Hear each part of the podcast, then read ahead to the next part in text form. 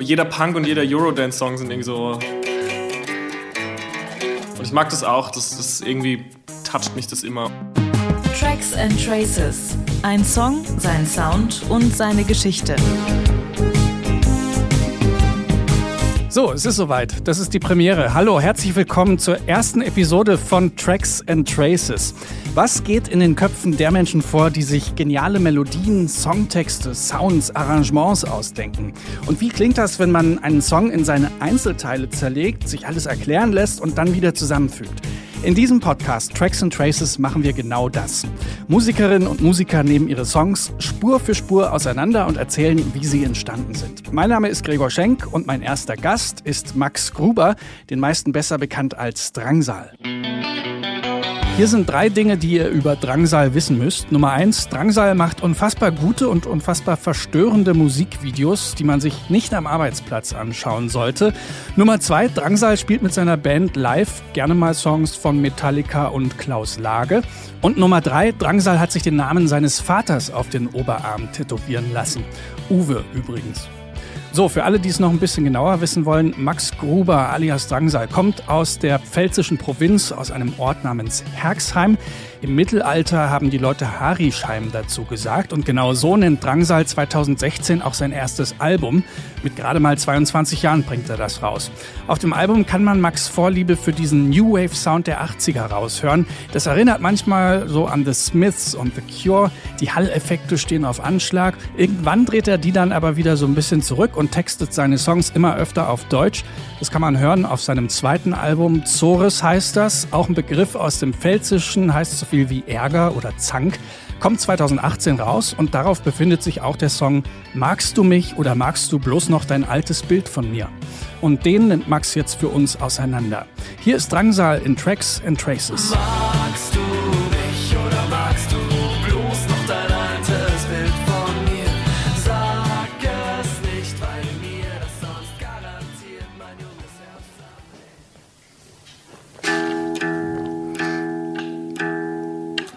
Mein Name ist Max Gruber. Ich bin in erster Linie Buchhalter des Musikprojekts Drangsal, für das ich außerdem als äh, Frontmann agieren darf. Die Geschichte des Songs, die beginnt so, ich war wie so oft in Herxheim, wo ich herkomme und hatte eine Gitarre dabei. Diese Gitarre ist eine Epiphone, eine halbakustische Epiphone. Ich hasse diese Gitarre, ist eine Scheißgitarre. Alles an der Gitarre ist fürchterlich und ich habe ganz viel Geld da nochmal reingesteckt, dass die Seitenlage okay ist, dass die halbwegs intoniert, dass man die irgendwie halt spielen kann. Also die Tuning-Pegs sind alle locker, deswegen raschelt die Gitarre. Also die ist einfach echt nicht geil, aber es ist meistens die einzige Gitarre, die ich zu Hause habe, weil der Rest meiner Gitarren, und es sind mittlerweile richtig viele, mit auf Tour ist. So für verschiedene Tunings, äh, verschiedene Stimmungen.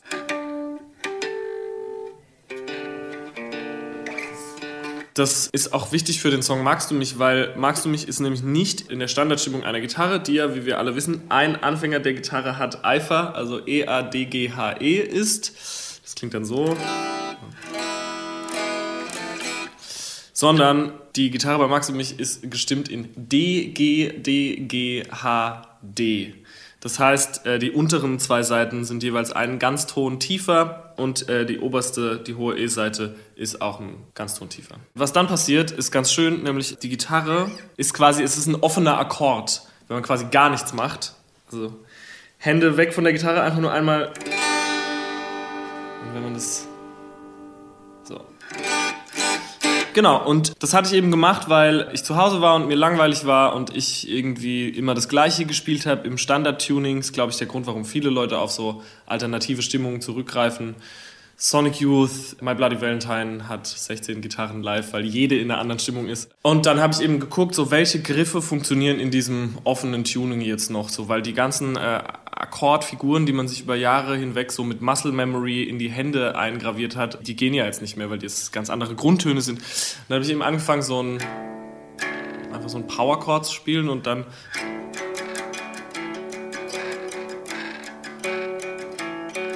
Das war eben so das Erste, was mir eingefallen ist. Und ich fand, es hatte so einen so ein 90s Alternative Charme auf jeden Fall.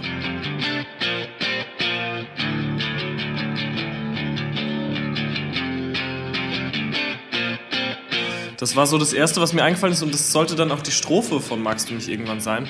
Ich saß einfach auf dem Bett und habe halt rumprobiert und das Nächste, was mir eingefallen ist, ist diese Hauptgitarrenmelodie, die ich auch live spiele und mit der der Song auch beginnt, nämlich diesem...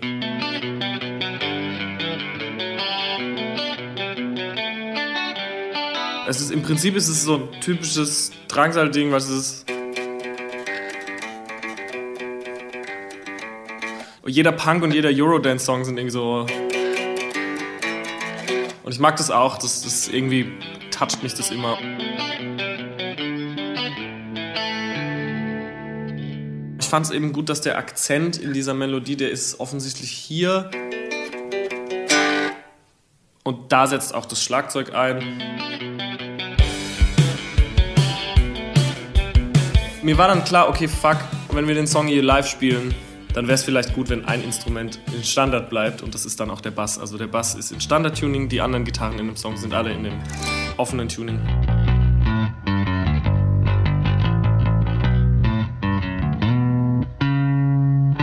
Ja, ich hatte diese Hauptmelodie und die Bassline und dachte, okay, der Song braucht irgendwie noch eine so Grundakkorde und auf diese Gitarrenmelodie kommt eben eine Akustikgitarre, die spielt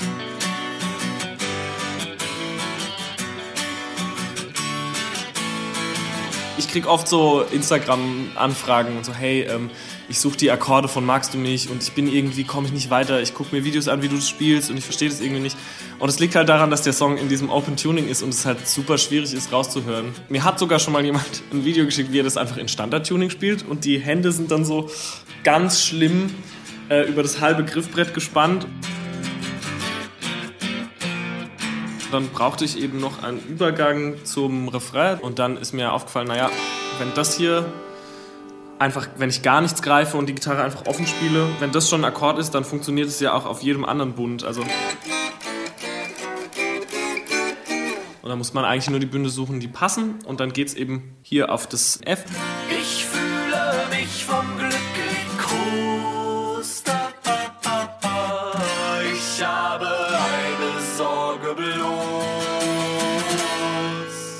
Dann gibt es noch zwei verzerrte Gitarren.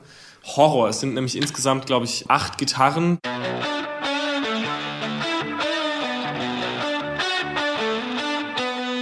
Ich habe da an Ain't Talking About Love von Van Halen gedacht.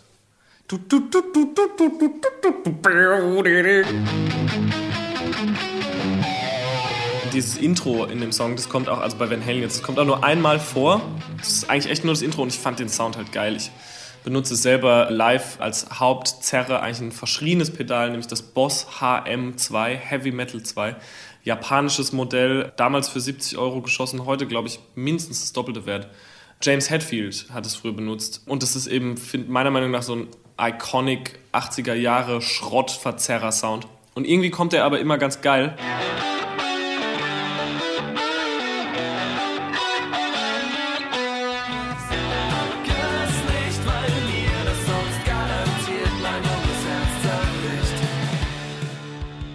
Ich habe mit Markus Ganter und Max Rieger die Platte produziert, größtenteils in den Red Bull Studios Berlin und bei Max in Leipzig auch viel. Ich glaube, bei dem Song war es eigentlich von Anfang an relativ klar, wie der zu klingen hat, weil da schon alles da war.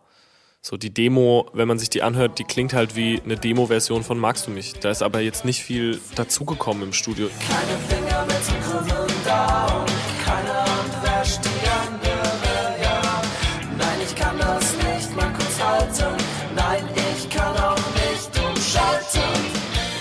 Schlagzeug gespielt wurde dann natürlich im Studio auch. Das macht meistens, wenn es nicht Christoph, unser Live-Schlagzeuger, macht, der Marcel Römer, der bei Juli und Boy und bei super vielen Bands, Herbert Grönemeyer, ist ein fantastischer Schlagzeuger und ähm, der spielt halt einfach immer mit einer Intensität und was ich vor allem mag an Marcel ist, dass ich ihm, weil ich bin schon ein, ein krasser Diktator und Perfektionist im Studio und wenn ich diese MIDI-Schlagzeugspuren, also ich setze die und dann erwarte ich auch, dass es genauso gespielt wird. Und der Marcel, der kommt dann rein und der hört sich das an und schreibt sich das auf, ganz äh, schludrig auf so einen Zettel.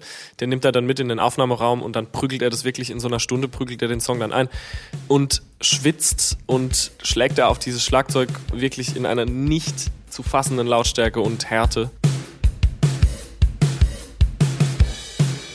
aber denkt auch gleichzeitig Dinge in diesen Song dazu, die ich da gar nicht gesehen habe. Es gibt in diesem C-Teil, wenn die Drums dann quasi Halftime sind, also bumm, dann ähm, macht Marcel so Snare Rolls, so ganz leise Ghost Notes dazu.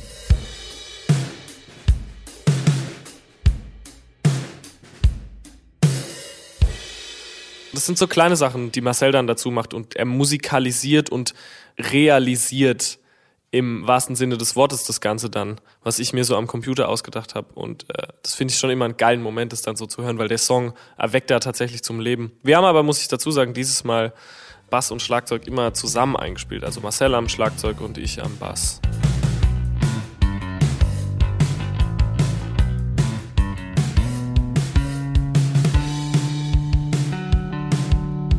In meiner Musik ist Schlagzeug immer schon auch super wichtig. Irgendwie auch ein melodiegebendes Instrument, so merkwürdig das es klingen mag, aber ich mag mein Schlagzeug schon weit vorne. Ich habe aber viel, wie gesagt, Shellac und so Smashing Pumpkins und äh, Perfect Circle und so gehört. Und bei den Bands ist es so, da ist immer viel Raum dabei. So, man hört schon immer so alles vom Schlagzeug und man muss das nicht dafür. Zum Beispiel auf der letzten Tokotronic-Platte, die Unendlichkeit, die super gut klingt, haben sie es mit einem höchstens zwei Mikros gemacht und die, ich finde das Schlagzeug klingt geil, aber wir haben halt, glaube ich, gefühlt 200 fucking Mikrofone um das Schlagzeug rumgebaut, um halt möglichst jeden Punkt in diesem Raum, wo es stand, geil aufgenommen zu kriegen. Und wenn ich mir nur die Schlagzeuggruppe anhöre, dann finde ich schon immer geil, weil es halt richtig Druck hat. So, es ist viel Raum dabei, deswegen klingt's auch, klingt die Snare halt nicht nur so kick, sondern Ja, also in dem Pre-Chorus, in der Bridge gibt es ein äh, Brass-Element, also so ein Bläsersatz, der aber natürlich nicht echt ist, der kommt aus der Dose.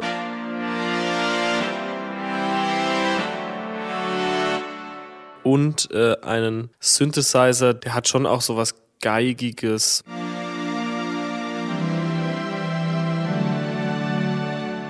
Das habe ich einfach in der Demo gemacht, weil ich das Gefühl hatte, die steigenden Gitarrenakkorde, die brauchen einen fallenden Synth, der quasi so ein Gegengewicht dazu bildet und aber trotzdem auch hilft dann der Gesamtkomposition irgendwie so eine Größe zu geben und so ein, ähm, dass man irgendwie so Spannung kreiert in diesem. Ich habe eine Sorge bloß. Und dann kommt der Refrain. Magst du mich oder magst du bloß noch dein altes Bild von mir? Ich musste irgendwie erst singen lernen, so ein bisschen auf Tour, weil also die erste Platte haben wir eingesungen, da war ich noch nicht auf Tour und wusste eigentlich auch noch gar nicht so richtig mit meiner Stimme zu arbeiten. Das war bei Zoros dann schon anders und deswegen haben wir uns auch bewusst dazu entschlossen, so den Gesang weiter nach vorne zu nehmen und den also so summa summarum auch trockener zu lassen, als es vielleicht jetzt bei Harresheim der Fall war mit den ganzen Delay- und Hall-Effekten. Sag es nicht, weil mir das sonst garantiert mein junges Herz zerbricht. Ich habe die komplette Gesangsmelodie des Songs erst auf dem Klavier geschrieben, bevor ich es eingesungen habe. Also es gab, und das ist vielleicht auch der Grund, warum ich es dann geschafft habe, es irgendwie okay einzusingen im Endeffekt. Es gab einfach Spuren, die quasi auf dem Klavier auch phrasiert, wie der Gesang dann ist, gespielt haben, was später der Gesang wurde. Und ich musste mir nur noch Worte überlegen. Genau, also es gab halt quasi so ein E-Klavier, was halt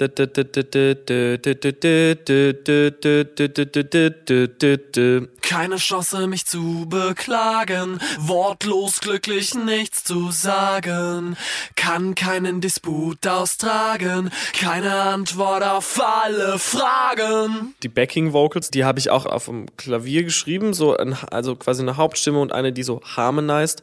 Und das Harmonizing ist total schräg, weil wenn man das alleine hört, dann sind da mehrere Tritoni drin. Das ist das Teufelsintervall. Magst du mich oder magst du bloß noch dein altes Bild von mir?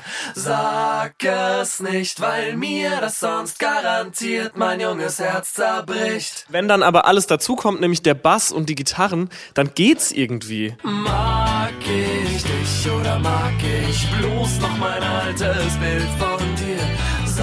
Sag es nicht, weil mir das sonst garantiert mein junges Herz zerbricht. Der Text ist, äh, war ein Gedicht, was ich vor Jahren, also 2014 oder so mal geschrieben habe. Zumindest die zweite Strophe. Die erste Strophe basiert wiederum auf einem Gedicht. Da ging es irgendwie um einen Igel und einen Fuchs, die sich streiten über die Waffen, mit denen sie quasi geboren wurden, weil der Fuchs ja Zähne hat und der Igel Stachel. Und ich glaube, der Igel sagt zum Fuchs irgendwie so, du musst dir erst die Zähne brechen, bevor du mich irgendwie blöd anmachst, weil ich Stachel habe. Und ähm, mir gefiel dieses Bild so gut von den brechenden Zähnen, weil sonst, ich weiß gar nicht, sagt man eigentlich nicht so, mir brechen die Zähne. Und das, der Gedanke daran ist eigentlich voll schlimm, dass einem so ein Zahn wirklich bricht. Und dann äh, habe ich das dann eben aufgenommen. Ich falle im Mund wie der Regen und merke mir sämtliche Zähne brechen. Kann es denn etwas Schöneres geben? Endlich muss ich nicht mehr sprechen. dass man nicht mehr sprechen kann, nicht mehr diskutieren kann. Man kann nichts mehr zu irgendwas sagen. Da ist dann natürlich auch so eine gewisse innere Ablehnhaltung und irgendwie so, das ist, glaube ich, so die Idee von dem Stück textlich. Und dem entgegengesetzt dann wieder der Refrain. Magst du mich oder magst du bloß noch dein altes Bild von mir? Was, glaube ich, so eine Frage ist, die mich zu der Zeit irgendwie auch beschäftigt hat. So ganz stumpf, wie es klingt, so, wenn man in sowohl so romantischen als auch zwischenmenschlichen Beziehungen so, warum mögen wir uns eigentlich? Mögen wir das, was wir voneinander denken zu sein oder mögen wir uns tatsächlich? Und am besten wir reden nicht darüber, weil es könnte ja sein, dass der Ernstfall oder der schlimmste Fall eintritt und unsere Zuneigung tatsächlich nur auf irgendwelchen Bildern basiert, die man voneinander hat. Und das hat jetzt nicht mal was damit zu tun, dass ich auf die eine oder andere Art und Weise dann eine Person des öffentlichen Lebens geworden bin, sondern tatsächlich einfach nur auf sowas Zwischenmenschlichem. Man findet ja immer irgendwie was an Leuten und wenn sich das dann als falsch oder manchmal auch als richtig rausstellt, dann kann das durchaus schlecht sein.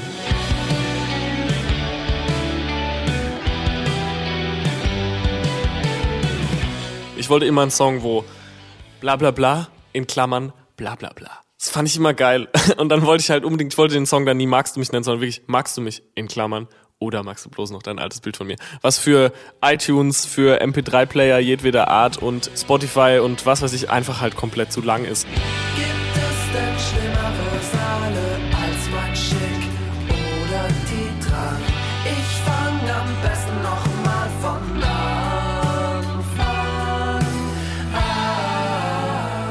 Würde schon sagen, dass das mein Lieblingssong auf Zorus ist. Vom Songwriting her finde ich den, habe ich mal in der Review gewesen, gelesen, sei der extrem holprig, was einfach faktisch nicht stimmt, weil der Song, ich glaube, so melodiös und auch was die Akkorde und das Arrangement angeht, einer der ausgechecktesten auf der ganzen Platte ist. Da sind so viele kleine Gags drin und so viele Eigenarten, die ich immer wieder finde, wenn ich so Songs schreibe.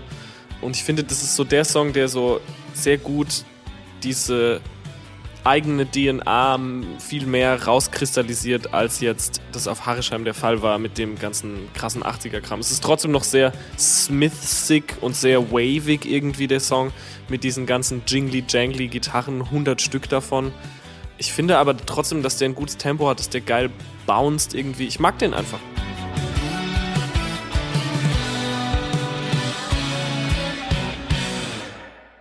Und hier ist Drangsal mit Magst du mich oder magst du bloß noch dein altes Bild von mir in seiner Gänze?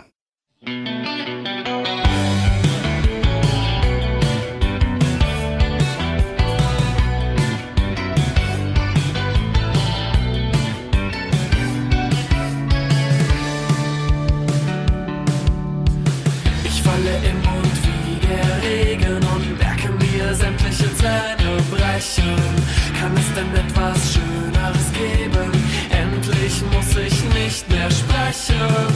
Keine Chance, mich zu beklagen. Wortlos glücklich